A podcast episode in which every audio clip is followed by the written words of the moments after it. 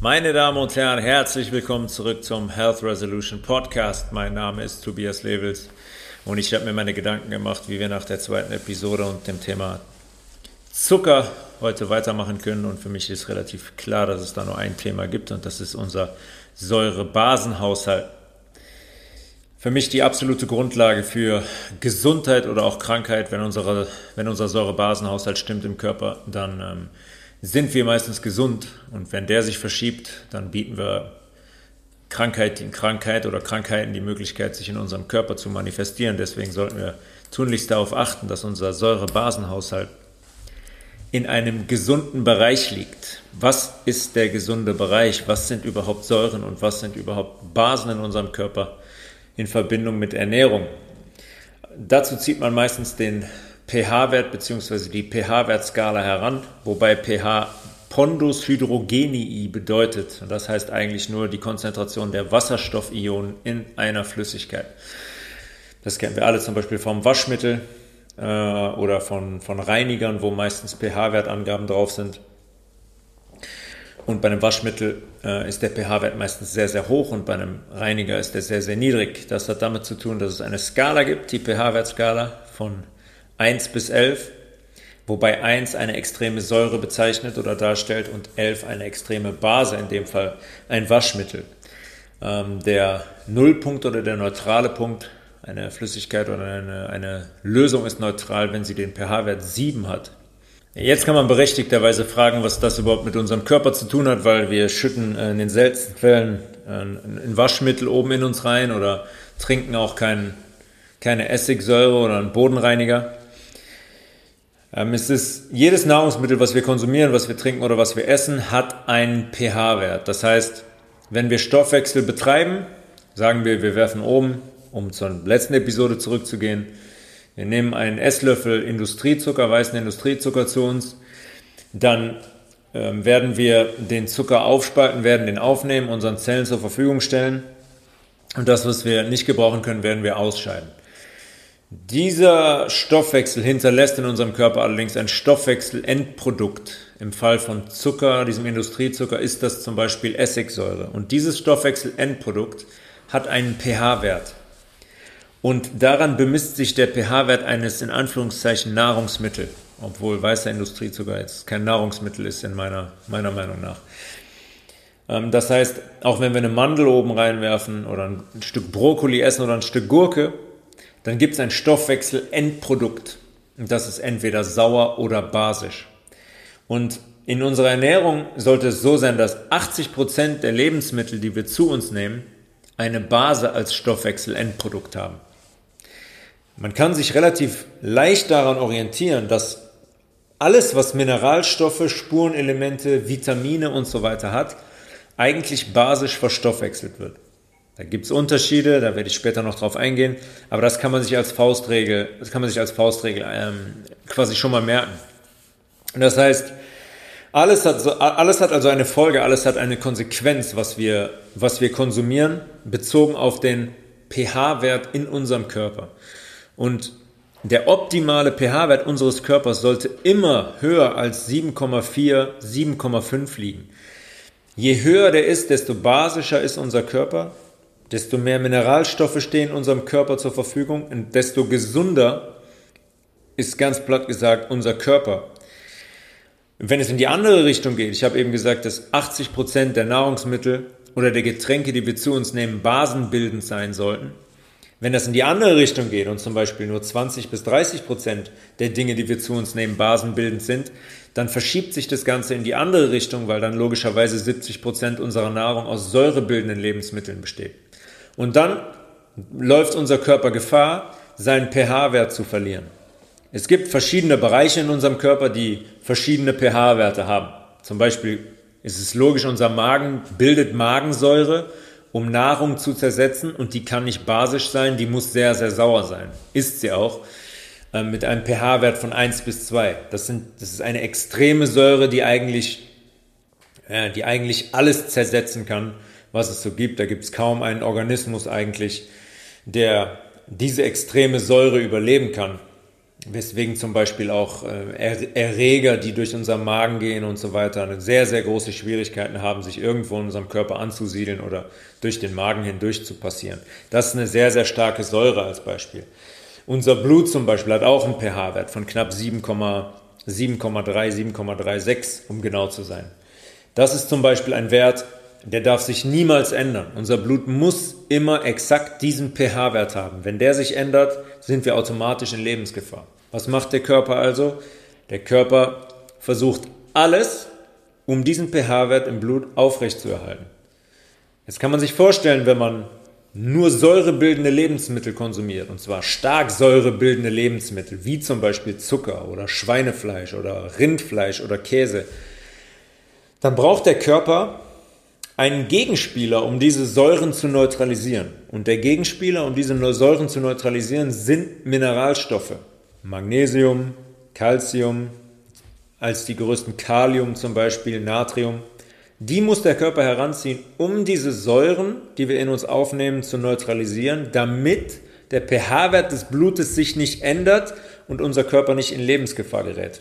Obwohl er ein gutes Recht dazu hätte, wenn wir tagtäglich zu 100% nur säurebildende Lebensmittel in uns reinwerfen würden.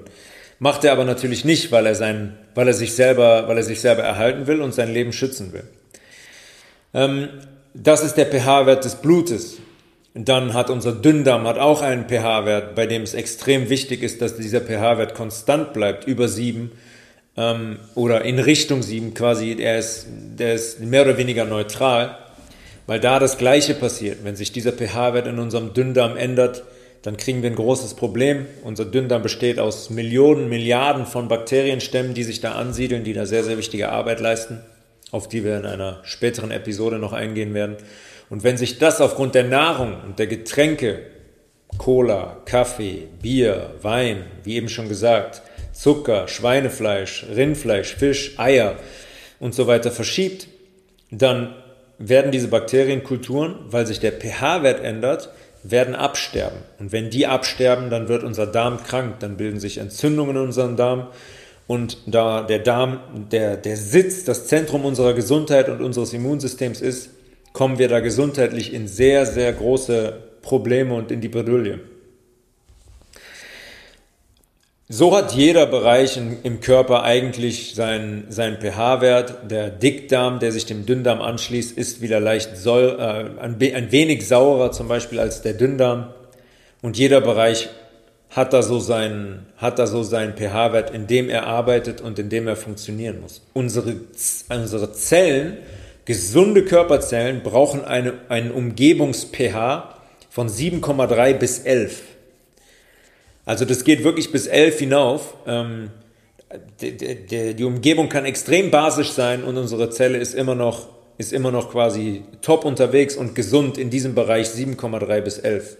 Alles, was unter 7,3 liegt, stellt ein Problem dar. Und das hat damit zu tun, dass, ich habe gerade gesagt, der Umgebungs-pH unserer Zellen, ähm, eigentlich ist die Haut unser größtes Organ aber auch nur eigentlich, weil die Bücher das so sagen. Eigentlich ist unser Zwischenzellraum viel, viel größer als unsere Haut. Das heißt, der Raum, der jeden Zwischenraum zwischen den Zellen auskleidet im ganzen Körper. Man kennt das zum Beispiel als Bindegewebe, wenn man jetzt im Sport ist, mit Faszien zum Beispiel, die den Muskel direkt umgeben, sind Bindegewebe.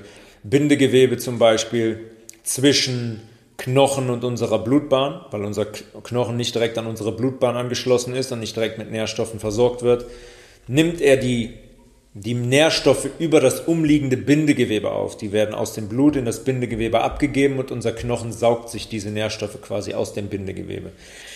Dieses Bindegewebe ist, das sogenannte Interstitium, so entscheidend, was unsere Gesundheit angeht. Und das steht in direkter Verbindung mit dem, mit dem pH-Wert. Ich habe gerade gesagt, das Interstitium ist eigentlich das größte Organ. Man muss sich jetzt vorstellen, man hat zwei Zellen und dazwischen liegt ein Raum. Und das haben wir milliardenfach in unserem Körper und deswegen ist der Raum zwischen allen Zellen so extremst groß. Wenn wir jetzt zum Beispiel hingehen und einen durchschnittlichen bis unterdurchschnittlichen Lebenswandel prägen, bezogen auf die Ernährung, dann sagen wir mal, konsumieren wir 70 Prozent Säuren. Wir starten morgens mit einem, mit einem Croissant mit Marmelade, einem Kaffee dazu, trinken über den Tag noch einen halben Liter Kaffee, haben ein Mittagessen, äh, Spaghetti Bolognese und abends kommt auch, kommt auch sehr viel Käse und Fleisch oder, oder Fisch auf den Teller. Und wir haben sehr, sehr wenige basenbildende Lebensmittel, wie Salate, wie Rohkost, ähm, Avocado, Brokkoli, Möhre, rote Beete, Gurke. Das sind alles Dinge, die, die viel zu wenig konsumiert werden. Und wenn wir hingehen und zu 70 Prozent säurebildende Lebensmittel konsumieren, dann habe ich eben gesagt, hat unser, Körper, hat unser Körper ein Problem. Der muss nämlich den pH-Wert des Blutes aufrechterhalten. Wenn wir das jetzt, wenn wir uns vorstellen, dass wir das zwei, drei, vier, fünf oder auch 20, 30 Jahre lang so machen, ohne Vitalstoffe wirklich tagtäglich zu uns zu nehmen, dann muss unser Körper mit diesen Säuren irgendwo hin. Erstmal neutralisiert er die mit Mineralstoffen, aber irgendwann werden auch die Mineralstoffe knapp.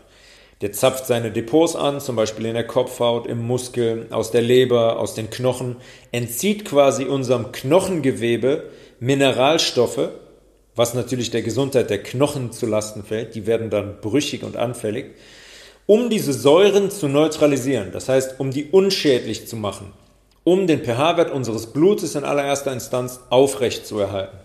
Da holt er sich die Mineralstoffe her, wenn die nicht aus unserer, aus unserer Ernährung kommen. Wenn das jetzt tagtäglich so weitergeht, muss der Körper irgendwann, weil ihm selber die Mineralstoffe ausgehen und er in Richtung ja, lebensunfähig tendieren würde, muss er irgendwann hingehen und diese Säuren, die überbleiben aufgrund der Nahrung, die wir konsumieren, irgendwo einlagern in seinem Körper. Und das kann der eigentlich nirgendwo machen, außer im Bindegewebe. Im Bindegewebe kann er diese sauren Stoffwechselrückstände, kann er die einlagern, sodass die temporär keinen Schaden verursachen. Der sagt sich, ich kann die da lagern und wenn ich irgendwann demnächst die Möglichkeit bekomme und der Mensch ähm, stark basenbildende Lebensmittel konsumiert, kann ich hingehen, die neutralisieren und dann ausscheiden über den Urin. Das passiert allerdings, das passiert aber nur bei Leuten, die ihren Lebenswandel dann ändern, die ihre Ernährung ändern, die entscheiden, okay, ich, entgif ich entgifte jetzt mal, ich stelle meine Ernährung grundlegend um und versuche mich zu entgiften. Das machen allerdings die wenigsten.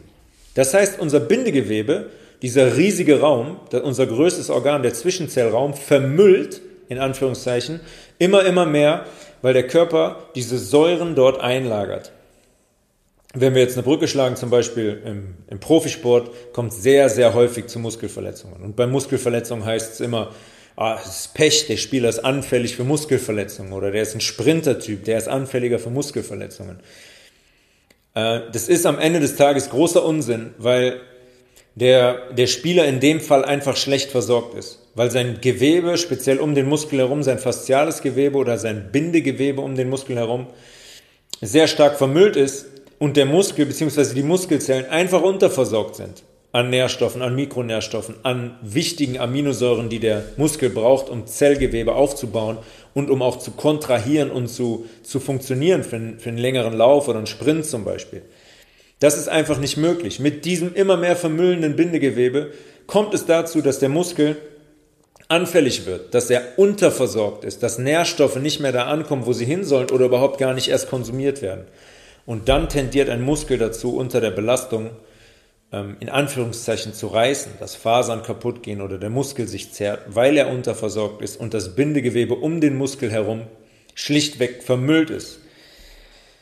Ähm, das passiert allerdings nicht nur bei Sportlern. Wenn der Körper hingeht und diese Säuren im Bindegewebe einlagert, im, im Zwischenzellraum, im gesamten Körper, es ist egal, ob es der dicke Zeh ist oder ob es die, ob's die Kopfhaut ist, ob es die Leber ist, ob es die Niere ist. Es ist, er, er macht's überall, weil bei vielen Leuten einfach Unmengen dieser Säuren anfallen. Dann fängt an, dann fängt an, dann fängt dieses Bindegewebe, dieser Zwischenzellraum langsam an, seinen pH-Wert zu ändern.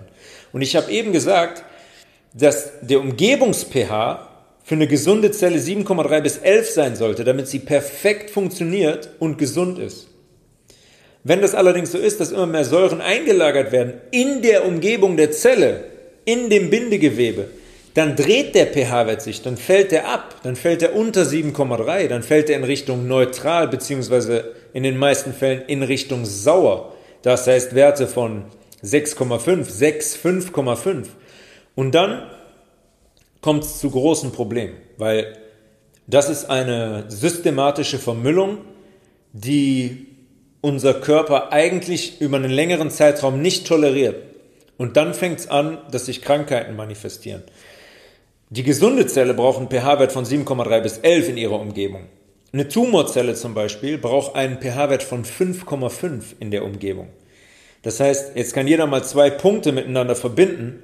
Wenn dieser pH-Wert von 7,3 nach unten sinkt, aufgrund unserer Lebensweise, aufgrund unserer Ernährung, mit Alkohol, mit Zucker, mit Industrieprodukten, mit Fleisch, mit Käse, mit Eiern und so weiter, dann biete ich einen Raum für Entartungen unserer Zelle. Und dann biete ich vor allen Dingen Tumorzellen, die sich ja durchaus regelmäßig bilden, auch in gesunden Körpern, die unser Körper dann allerdings ähm, erkennt und ausschaltet, beziehungsweise die ihren eigenen Zelltod einleiten, fangen an, diese sich zu bilden und die können sich dann vermehren in einem pH-Wert von 5,5. Das könnten sie nicht in einem pH-Wert von 7,3 und höher. Das ist ausgeschlossen es ist unmöglich, dass eine Tumorzelle in einem basischen Milieu von 7,3 oder höher wächst und sich vermehrt. Und deswegen ist dieser Säurebasenhaushalt so, so immens wichtig und den können wir tagtäglich können wir den beeinflussen. Ich kann mal ein paar Beispiele nennen. Das sind jetzt zum Beispiel Beisp Beispiele, wir reden jetzt immer von gut 25 bis 28 Gramm ähm, Nahrung. Und diese Nahrung hat ein Potenzial. Das heißt einmal das äh, Acidity Potential sagt man auf Englisch, also das Säurepotenzial oder das Alkalinity Potential. Das heißt also das Potenzial, Basen zu bilden. Und bei einem Null wäre quasi neutral. Alles, was Plus ist, bildet Basen. Alles, was Minus ist, bildet Säuren. Ähm, Schweinefleisch zum Beispiel minus 38,0, Rindfleisch minus 34,5, Fisch minus 20,0, Eier minus 22,0, Zucker minus 17,6, Hartkäse minus 18,1. Das sind alles Produkte, die extremst säurebildend sind. Und man kann sich als Faustregel, könnt ihr euch merken, dass ähm, auf eine Säure in eurem Körper 30 Basen kommen müssen, um diese Säure zu neutralisieren. Das ist ein, das ist ein Wahnsinn. Und das macht, ähm, wenn ich mir das angucke, wie viel Fleisch konsumiert wird, wie viel äh, Eier konsumiert werden, wie viel Zucker konsumiert wird, wie viel Käse konsumiert wird, ja, ist das ein Wahnsinn, weil die Leute, die so leben, gehen halt nicht hin und konsumieren keine Mandel plus 3,6, Avocado plus 15,6, Brokkoli plus 16,2, Möhre plus 9,6, rote Beete plus 11,3, Gurke plus 31,5, Tomate plus 13,6, Hanfsamen plus 7,6, Weizengras plus 33,8. Das machen die Leute nicht. Das heißt, diese Körper versäuern in Anführungszeichen immer mehr, die vermüllen. Und dieser Prozess, den ich gerade eben beschrieben habe, der setzt da der setzt da ein und geht über Jahre hinweg weiter. Und dann manifestieren sich jegliche Arten von Erkrankungen. Ich sage, ich natürlich nicht als einziger, sondern auch sehr, sehr, sehr renommierte Ärzte, die sich über Jahre damit beschäftigt haben. Da kann ich zum Beispiel äh, Professor Dr. Robert Young aus den USA nennen, der ein absolut der Koryphäe auf diesem Gebiet ist, der sich über Jahrzehnte damit auseinandergesetzt hat und das dokumentiert hat.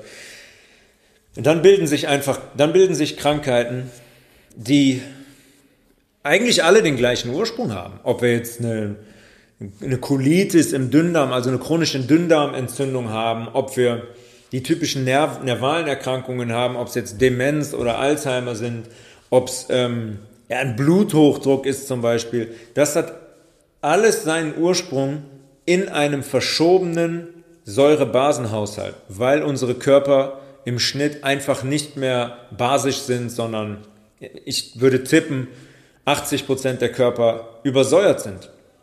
Und das kann nur in dieser Konsequenz enden, nämlich in, nämlich in Krankheit.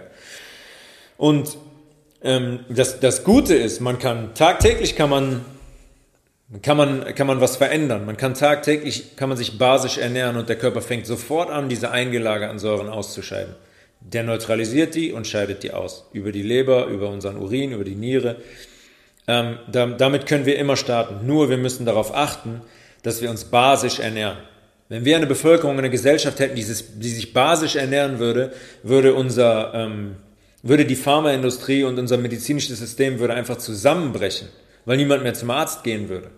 Natürlich ist es nicht, natürlich ist es nicht ähm, alles damit zu erklären, aber sehr, sehr, sehr, sehr viel ist mit diesem Säurebasenhaushalt und mit dem Lebenswandel und der Ernährung, mit unserer Ernährung zu erklären ähm, und damit in Verbindung halt, halt die Gesundheit. Jetzt fragt man sich, okay, basische Ernährung wie? An allererster Stelle steht mal das Wasser trinken. Und zwar ein hochwertiges Wasser, ein stilles Wasser. Und da, da muss man, da muss man auf drei Liter am Tag kommen. Es reichen keine 1,5 bis 2 Liter, wenn man womöglich noch einen halben Liter Kaffee am Tag trinkt. Diese 3 Liter, 3,5, 4 Liter müssen sein, damit unser Körper funktioniert. Tagtäglich sollte zum Beispiel auch ein, ein, ein Rohkostsalat auf unserem, auf, unserem, ähm, auf unserem Speiseplan stehen. Einfach um diese basenbildenden Lebensmittel in unseren Körper zu kommen. Ob es jetzt ein Spinatsalat ist mit Zucchini, Möhre, Fenchel, Paprika, Gurke, Tomate, guten Ölen wie Hanföl oder Leinöl mit Hanfsamen als Topping. Ähm, das sollte tagtäglich auf unserem Speiseplan stehen. Und ich verlange nicht, dass jeder, dass jeder vegan wird oder vegan lebt. Für mich ist das die absolut gesündeste Ernährungsform, wenn man sie richtig betreibt, die möglich ist.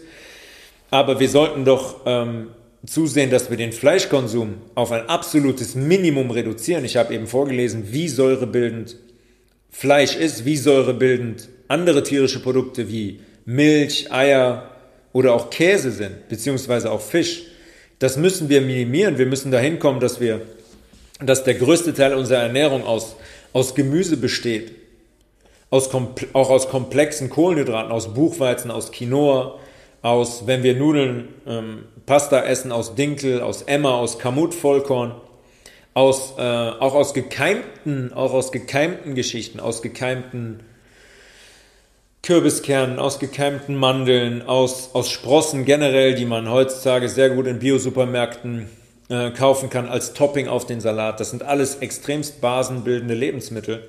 Und ihr werdet es merken, euer Körper wird euch das danken. Ihr werdet anfangen, diese Säuren auszuscheiden, zu entgiften und ihr werdet euch besser fühlen, ihr werdet euch vitaler fühlen, ihr werdet eurem Körper unglaublich viele Basen hinzufügen und ihr werdet weniger krank sein. Das ist auch etwas, was ich, ich habe über, die, hab über die Jahre, habe ich ähm, vielleicht lebe ich seit, seit acht Jahren, acht bis zehn Jahren vegetarisch, aber so wirklich konsequent vegan bin ich auch erst seit fünf oder sechs Jahren. Und ähm, habe auch vor fünf oder sechs Jahren regelmäßig, wenn wir unter der Woche trainiert haben, abends beim Italiener nochmal ein Glas Rotwein getrunken. Seitdem ich das nicht mehr mache und wirklich extrem, extremst darauf achte, diese Gifte aus meinem Körper zu lassen, bin ich auch nicht mehr krank. Ich habe normalerweise ein bis zweimal im Jahr so eine kleine, kleine Erkältung gehabt über zwei, drei Tage nichts Wildes, aber das hat sich eigentlich immer, witzigerweise auch immer zum gleichen Zeitraum, irgendwann kurz vor Weihnachten, hat sich das immer eingestellt, äh, wenn wir in der Winterpause waren und wahrscheinlich die Spannung ein bisschen abgefallen ist, hatte ich meine Erkältung. Aber das habe ich heute überhaupt, überhaupt gar nicht mehr, weil ich sehr konsequent geworden bin und auch den Alkohol aus meinem Körper lasse und kaum noch ähm, Dinge konsumiere, die, die säurebildend sind. Außer vielleicht einen, einen Espresso am Tag. Und deswegen ähm, kann ich aus eigener Erfahrung sagen, ähm, dass, sich auch, dass sich auch meine kleinen Infekte überhaupt nicht mehr gezeigt haben. Und wie viel am Ende des Tages wirklich damit, wirklich damit zu tun hat. Es ist, ähm, es ist ein, es ist ein absoluter, absoluter Wahnsinn.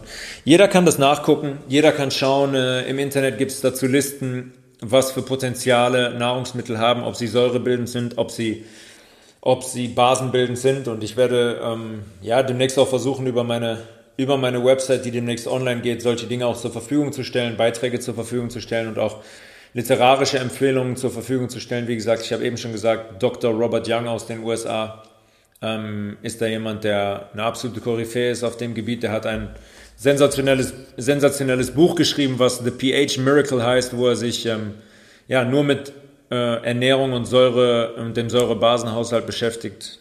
Ähm, jeder, der an Gesundheit interessiert ist, man sollte das gelesen haben, das ist eigentlich, eigentlich Pflichtlektüre und er, er schildert da auch die Zusammenhänge, Zusammenhänge, Zusammenhänge sehr, sehr, sehr, sehr gut. Ähm, ja, es ist einfach, es ist ein unglaublich zentrales Thema und es ist einfach für uns umzusetzen. Wir können tagtäglich die Entscheidung treffen. Ich kann jeden nur dazu, äh, dazu ermutigen, sich damit auseinanderzusetzen, tierische Produkte wirklich zu, äh, wirklich zu minimieren. Nicht aus politischen, nicht aus ethischen Gründen, die kann man sicher auch haben, sondern weil man rein aus gesundheitlichen Gründen handeln sollte, weil das einfach Lebensmittel sind, in Anführungszeichen, die sehr, sehr wenig bis gar nicht in unserem Körper landen sollen. Wir brauchen Vitalstoffe, wir brauchen Nahrung, die Energie hat, die positiv geladene Elektronen hat und das ist nun mal Gemüse, Salate, Früchte, nicht verarbeitete Nahrung, nicht erhitzte Nahrung, so natürlich wie möglich und dann fügen wir unserem Körper automatisch basenbildende Lebensmittel hinzu und ähm, bringen ihn einfach in einen Zustand, wo er gesund sein kann ohne ihn zu überlasten, weil das, was wir heute konsumieren, ist einfach eine unglaubliche Belastung. Er ist, das kostet so viel Energie, diese ganzen Säuren für den Körper zu erstmal einzulagern oder auch zu neutralisieren. Jedes Mal ähm, rauben wir unserem eigenen Körper Mineralstoffe. Bei Zucker zum Beispiel, wo wir die letzte Episode darüber gesprochen haben, ist es so, dass der Körper unglaublich viel Vitamin B braucht, um diesen Zucker zu verstoffwechseln und dann wiederum Mineralstoffe, um diesen Zucker zu neutralisieren, damit er uns nicht in äh, Lebensgefahr bringt mit seiner Essigsäure, die er, die in unserem Körper hinterlässt. Und so ist das bei anderen säurebildenden Lebensmitteln genauso. So rein wie möglich sollten wir unseren Körper halten und das funktioniert über basenbildende Lebensmittel. Ähm, wenn jemand noch Fragen dazu hat, gerne Fragen an levels.tobias.gmail.com. Äh, ich werde mich wieder melden, wie es weitergeht in Episode 4.